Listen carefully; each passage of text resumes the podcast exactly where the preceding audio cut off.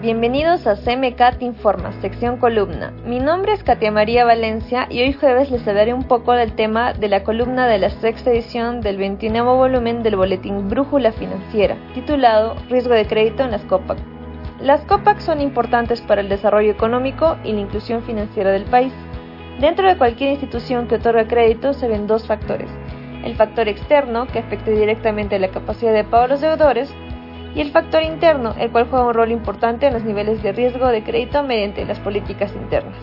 En este último explicaremos dos elementos que se consideran relevantes para la SCOPAC.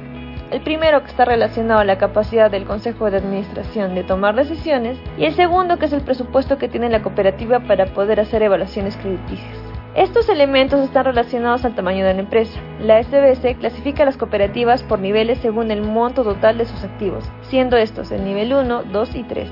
Estos niveles determinan la exigencia que tiene la SBC con las copas, es decir, la cantidad de reportes a entregar mensual y trimestralmente. Estos reportes son importantes porque dan guías de parámetros a cumplir para tener solvencia, liquidez y mitigar riesgos, como es el de crédito. Por tanto, la relación del tamaño de la copa y el riesgo de crédito es más estrecha de lo que parece a primera impresión. Si deseas saber más acerca del riesgo de crédito en las COPAC, puedes encontrarla en las publicaciones de las redes sociales del CMK y también encontrarás un link de descarga en esta publicación.